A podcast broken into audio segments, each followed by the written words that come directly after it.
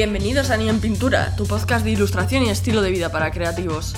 Un espacio virtual donde podrás escuchar temas de interés y sentirte parte de algo que creemos entre todos. Un lugar donde cualquiera que le apasione crear en cualquiera de sus vertientes tendrá cabida, dando más énfasis a los ilustradores y a todo aquel que simplemente disfrute con el arte. Y ahora prepara tus oídos para el tema que hoy nos interesa tratar.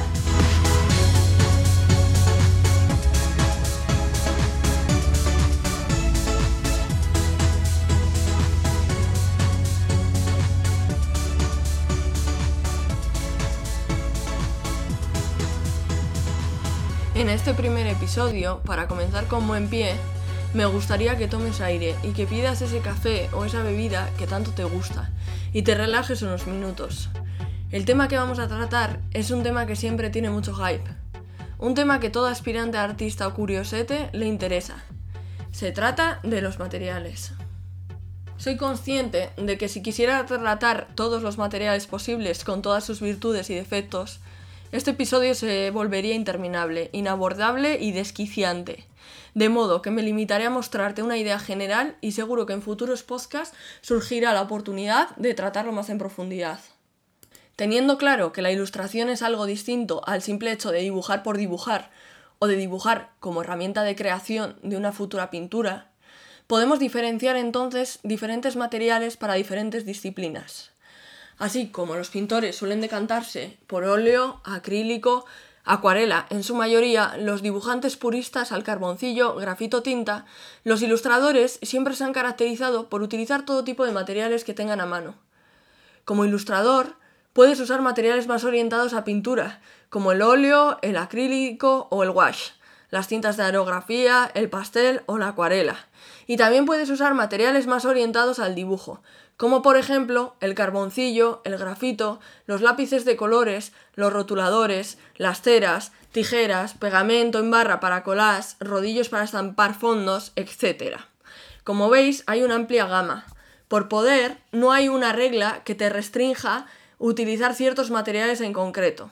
Por ejemplo, se ha puesto últimamente bastante de moda ilustrar utilizando pigmentos en polvo o incluso los pozos de ese café que te estás tomando ahora mismo. Realmente no hay nada escrito, si nos ponemos exquisitos. Personalmente, creo que el material debería ser la herramienta que te permita contar esa historia que tienes en mente. Cierto es que si dibujas con café, es posible que no dure lo mismo que si dibujas con material artístico profesional, que está destinado a durar un siglo como poco. En ello, por ejemplo, se ve al ir de compras, cuando compras unos lápices de colores, te darás cuenta que hay marcas que venden productos profesionales que tienen unos precios que realmente asustan en un primer momento, pero ello se debe a su alta resistencia a la incidencia de la luz y a muchos otros factores que posibilitan que esa obra que vayas a trabajar sea duradera. Hoy en día disponemos de una amplia variedad de materiales, pero no siempre fue así.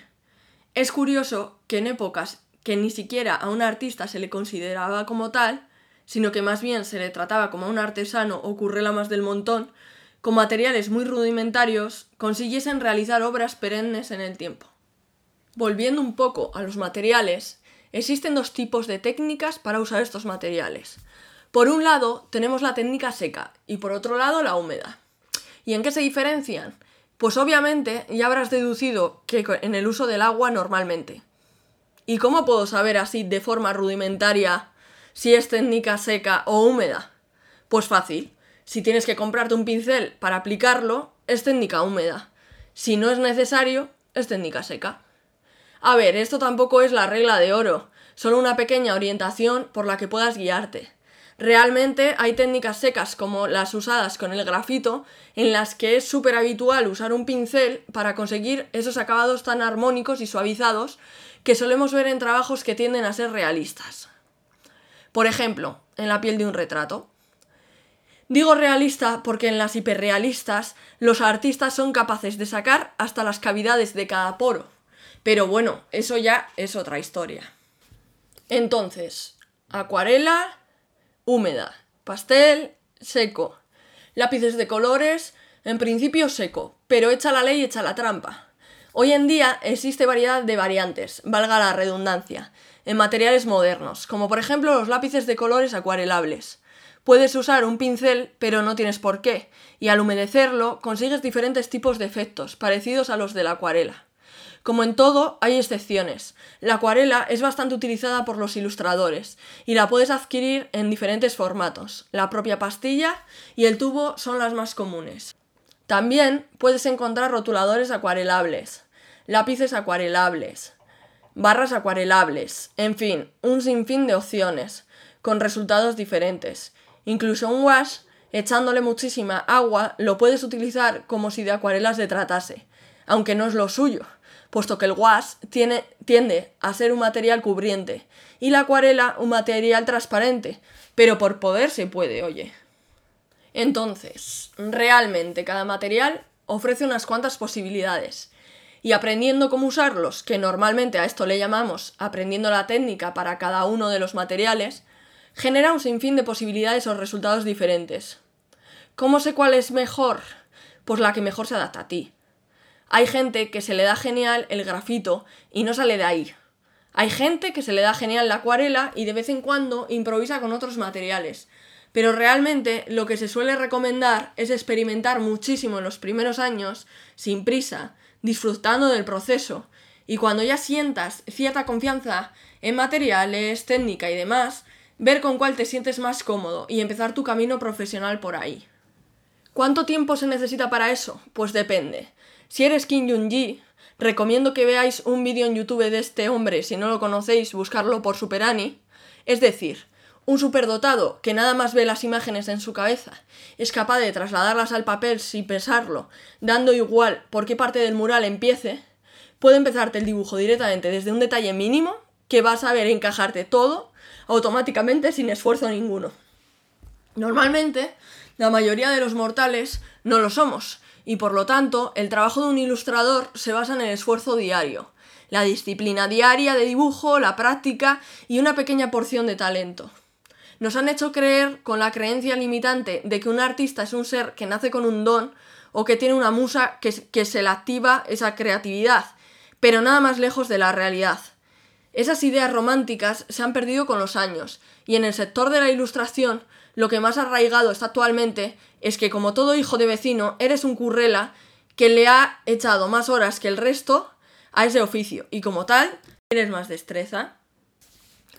Ni más ni menos. Cierto es que entran en juego otros factores, como que nunca hayas dejado de dibujar. Como decía Puño en una de sus charlas de TED Talks, le preguntaron que cuándo había empezado a dibujar también, y él respondió que cuándo había dejado él de dibujar. Ahí está el kit del asunto. Normalmente en la adolescencia, el niño deja de ver el dibujo como algo importante y cuando quiere retomarlo se da cuenta de que ha perdido muchos años y normalmente pues lo deja por imposible. Algo que es totalmente absurdo, porque pueden darse casos de gente que no haya dibujado nunca y se anime a la edad adulta, pero bueno, ese es otro tema. Es cierto que normalmente los que nos dedicamos o queremos dedicar a esto de la ilustración somos personas que sentimos pasión por el lápiz desde que nacimos, que continuamos insistiendo de pequeños hasta donde nuestras habilidades nos daban, que continuamos dedicándole tiempo en la adolescencia, incluso en la edad adulta fuera del horario laboral, si nos dedicamos a otra cosa. Lo que realmente importa es que con los años adquieras esa práctica de la que hablaba anteriormente, que sentarte a dibujar no sea una obligación. Tienes que conseguir que dibujar sea algo que te salga solo, que sea como parte de tu día a día, algo que no te cueste, algo incluso que necesites. He oído a muchos compañeros, incluso yo misma te diría, que si paso dos días sin haber dibujado nada, empiezo a echarlo en falta. Ya sé que suena un poco loco, pero es lo que hay. A veces, por bloqueos creativos o otros temas más peliagudos, es cierto que tienes que dejar de hacerlo, pero por norma general es algo que forma parte de ti y es algo que disfrutas haciendo, no lo ves como una obligación como tal.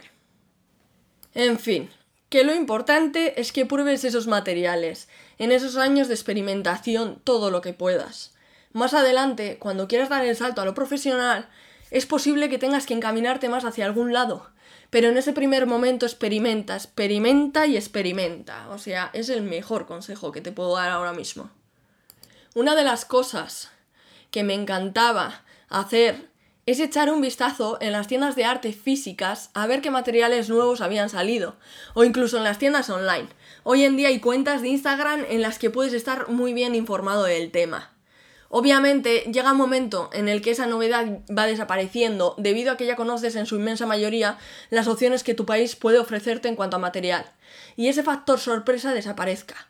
Pero entonces, cuando viajes, cuando pases por un mercadillo, cuando veas cualquier tipo de material que crees que podrías usar, sé curioso, investigalo, pruébalo y mira si se adapta al resultado que quieres conseguir. Personalmente, comencé con la pintura abstracta. Me encantaba experimentar y pensé que ese era un medio que me proporcionaba libertad para probar. He visto en ese mundo utilizar papel de periódicos, dibujar encima de libros antiguos, utilizar botellas de plástico para crear texturas, jugar con el formato del soporte utilizando cuadros que más bien parecían murales o lienzos que más bien parecían del mundo de los diminutos. Nadie, absolutamente nadie, puede decirte que ese material que usaste no es válido. Si lo piensas bien, el tema de los materiales es como volver un poco a la infancia. ¿Qué hacías? Cogías un poco de barro, arena, lo que pillases a mano y construías. De eso se trata, de hacer uso de ese material para construir, para generar ideas, para potenciar esa creatividad, que aunque no lo creas, todos tenemos, solo que unos la tienen más dormida que otros. Bien, pasemos a situaciones típicas que ocurren hoy en día en las redes sociales, con un 80% de directos de los que veo. La pregunta más recurrente es qué marca de qué tipo X de material está usando el artista. ¿En serio? Esa es la pregunta más interesante que se te ocurre hacerle a un artista. Entiendo que creas, sobre todo cuando eres nuevo, que existen materiales mágicos y materiales no mágicos y que tú quieres el mágico porque te va a hacer dibujar la obra maestra de tu vida, pero nada más lejos de la realidad. El artista bien formado cogerá un lápiz de una marca súper prometedora y cara y cogerá un lápiz escolar y sabrá usar la técnica y manejarlo igualmente.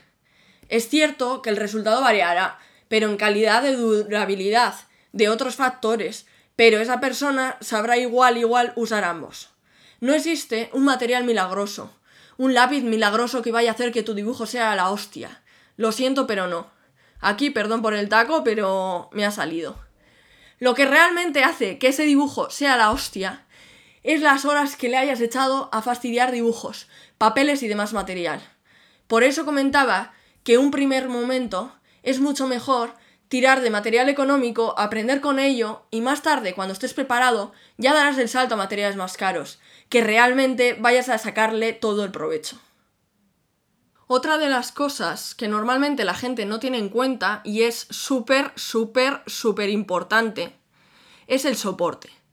Puedes tener el mejor set de lápices de grafito que exista, pero si dibujas en un folio, el resultado no va a ser el mismo que si dibujas en un papel con un gramaje, textura y características óptimas para ese grafito. De igual manera, uno de los fallos más comunes de principiantes suele ser que compres papel de gramaje inferior a 250 gramos y decidas aplicarle una acuarela. Ese papel no va a soportar grandes cantidades de agua y por lo tanto tu trabajo se echará a perder. En cuanto a papeles, daría también para un podcast entero, pero básicamente suelen ser de los 300 gramos o superiores para acuarela. Los de 200 gramos pueden valerte para aguadas finas, es decir, poco cargadas de agua. Y por ejemplo, para técnicas en seco, desde 90 gramos en adelante. También hay que tener en cuenta si va a ser un papel para bocetos.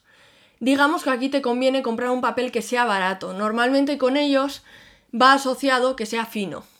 Y por otro lado, si lo que quieres es vender un trabajo original, el final, pues entonces deberás adquirir un papel un poco más contundente. Al final, todo esto se va aprendiendo sobre la marcha, y acabas teniendo tus propios papeles con los años y vas directamente al que mejor se adecue a lo que quieres hacer. Es tan simple como práctica. Ahora dirás, claro, ahora después de esos años de práctica lo verás fácil, pero ¿y al principio? Pues no te voy a engañar, depende de tus niveles de frustración pues puede llegar a ser muy frustrante, que al principio te tires muchas horas en un dibujo y te des cuenta de que se ha roto porque elegiste mal el papel y al borrar algo lo rompiste, o que usaste el papel inadecuado y cuando ya has detallado todo un dibujo pases la acuarela y se te eche todo a perder. Sí, es frustrante, pero lo dejas, descansas y al día siguiente lo vuelves a intentar. Piensas a ver en qué fallaste el día anterior y te vuelves a poner a intentarlo hasta que consigas el resultado que querías. También te puede ocurrir que estés pensando en un resultado y no lo consigas. No te preocupes, en los comienzos es así, nos ha pasado a todos, pero es porque te falta saber más técnica o probar otros materiales, o te falta el papel, o no tienes soltura con el trazo, o mil cosas. ¿Qué te recomiendo? Pues mira, si tienes la oportunidad de que alguien te pague clases y te enseñen bien, bien, pues perfecto. Si es más, si más que clases tienes la oportunidad de ver a un profesional en acción, mejor que mejor. Así como se hacía en el Renacimiento. Pues algo así. Pero si no es tu caso, tienes que ser autodidacta. Aprenderlo por ti mismo. Tardarás mucho más, te lo aseguro. Pero si tienes paciencia, realmente te gusta, eres constante, acabará llegando. Es una frase que fastidia oír al principio, sí, lo siento, pero es que es así. Creo que no hay un solo artista que te vaya a aconsejar que no sigas aprendiendo, puesto que hasta el más de los máses siempre tiene algo que aprender. Y es así como te vas fijando en otros compañeros. Hoy en día con las redes sociales, con internet, hay un mundo abierto a que curioses, preguntes, que al fin y al cabo te vayas enterando. Bien, como te digo, hay infinitas marcas, tanto escolares como profesionales. A Europa nos llegan ciertas marcas, pero eso no te limita actualmente. He conseguido material americano, que personalmente creo que una vez te aburres de lo que ya conoces es un mercado que recomiendo muchísimo probar. Desde Amazon mismamente o material asiático. Que con este considero que hay que tener más cuidado con lo que se compra, pero eso es una apreciación personal. El papel Strathmore, por ejemplo, empecé pidiéndolo al mercado americano. Transcurridos un tiempo, los comercios y tiendas online europeas, viendo el aumento de demanda, se hizo acopio de que podría traerlo y venderlo en Europa. Los rotuladores calibrados Sakura son japoneses. Lo mismo, al comienzo era difícil encontrarlos, después los comercios se fueron dando cuenta y los empezaron a comercializar aquí. Las plumas estilográficas económicas hasta hace bien poco costaban un riñón, sobre todo porque eran marcas prestigiosas quien las sacaban y estaban orientadas más a la escritura. Hoy en día cada vez es más habitual ver a gente comprando plumas estilográficas con pistón económicas, a las cuales, por ejemplo, le puedes meter tinta resistente al agua y tener el acabado de una plumilla tradicional sin los inconvenientes de mancharse y la ventaja de ser más económico y no tener que estar comprando cartuchos continuamente. Que también puedes usar un rotulador calibrado, sí, pero en ese caso la línea que te daría será homogénea, es decir, una línea que por toda su anchura medirá lo mismo. Lo cual creo que le resta un poco de riqueza a la obra, pero vuelvo a decir, es una opinión personal. Entonces la gente dice, vale, entonces si con la plumilla de toda la vida no me apaño porque mancho y se me oxida muy pronto la punta y con el calibrado no tengo riqueza de línea, ¿qué hago? Pues lo que comentaba, con la experiencia buscas una solución.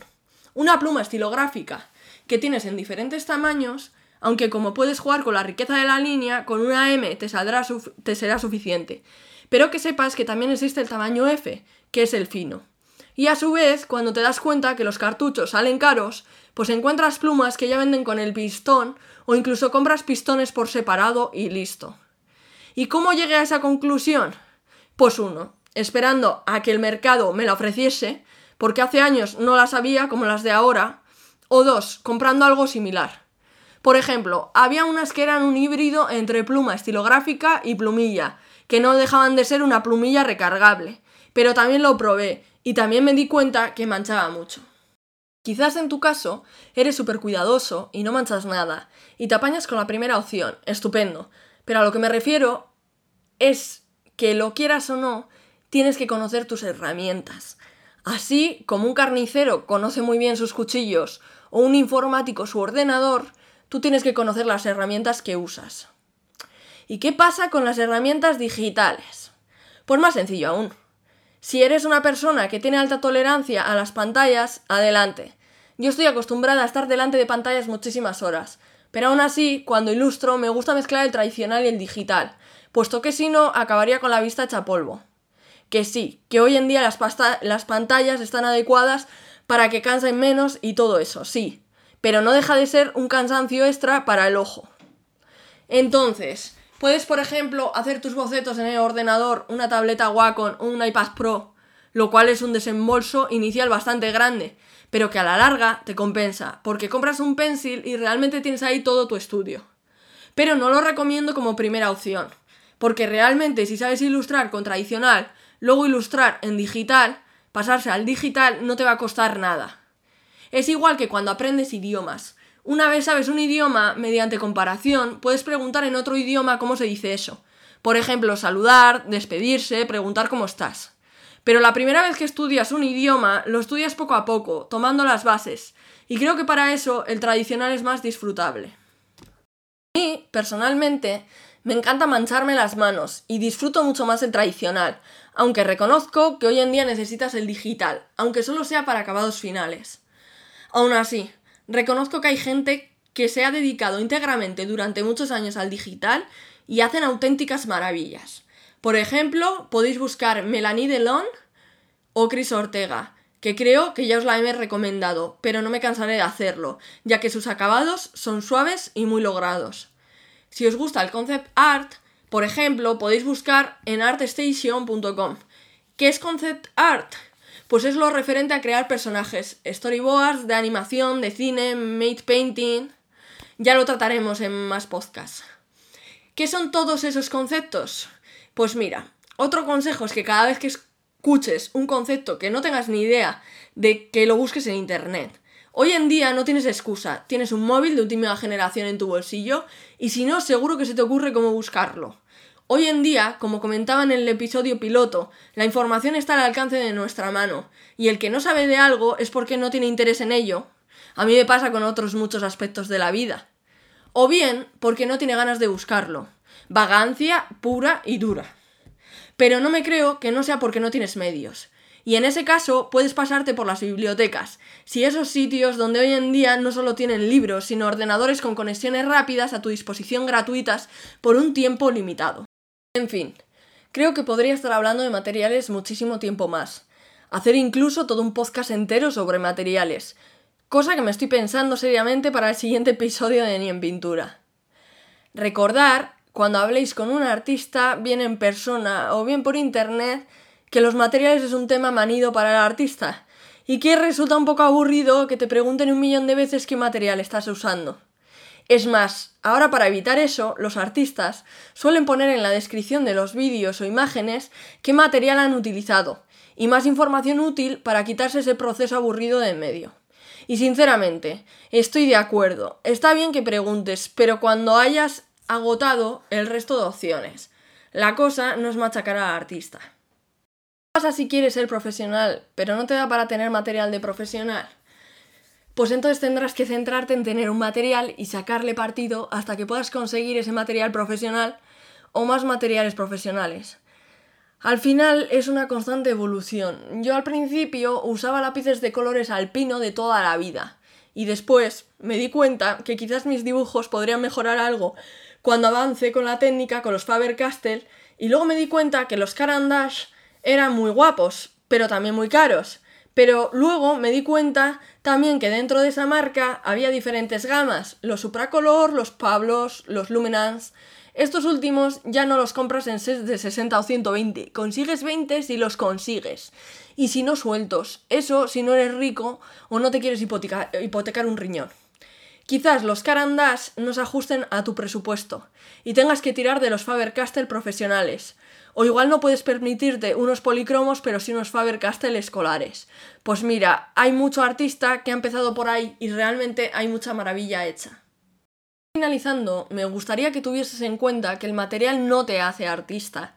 El artista elige el material y lo moldea a su mano y a su ojo. Y cuando está preparado, da pequeños saltitos y va mejorándolo que no te preocupes si no tienes oportunidad ahora mismo de encontrar el material de tus sueños. No importa, de verdad que no. Ya lo encontrarás. Yo siempre recuerdo el caso de Vincent Van Gogh, que no vendió un cuadro en su vida y tenía que pedir a su hermano que le enviase material. Y el hermano le mandaba lo que podía. Y él, con una variedad finita, comparando con lo que ahora podemos conseguir, conseguía hacer esas maravillosas obras de arte. Si estás interesado en qué le decía su hermano, te recomiendo Cartas a Teo. Es un libro que recoge las cartas de Vicent las que le manda su hermano. Y realmente merece la pena leerlo en los inicios de tu carrera artística, porque te hace darte cuenta de muchas cosas, que quizás en esta sociedad actual consumista ni siquiera nos demos cuenta.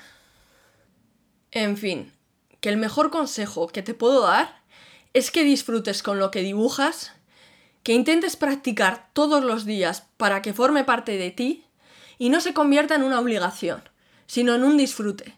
Que disfrutes con música o podcast esos momentos de aprendizaje y que sobre todo que disfrutes del proceso y experimentes todo lo que puedas y más.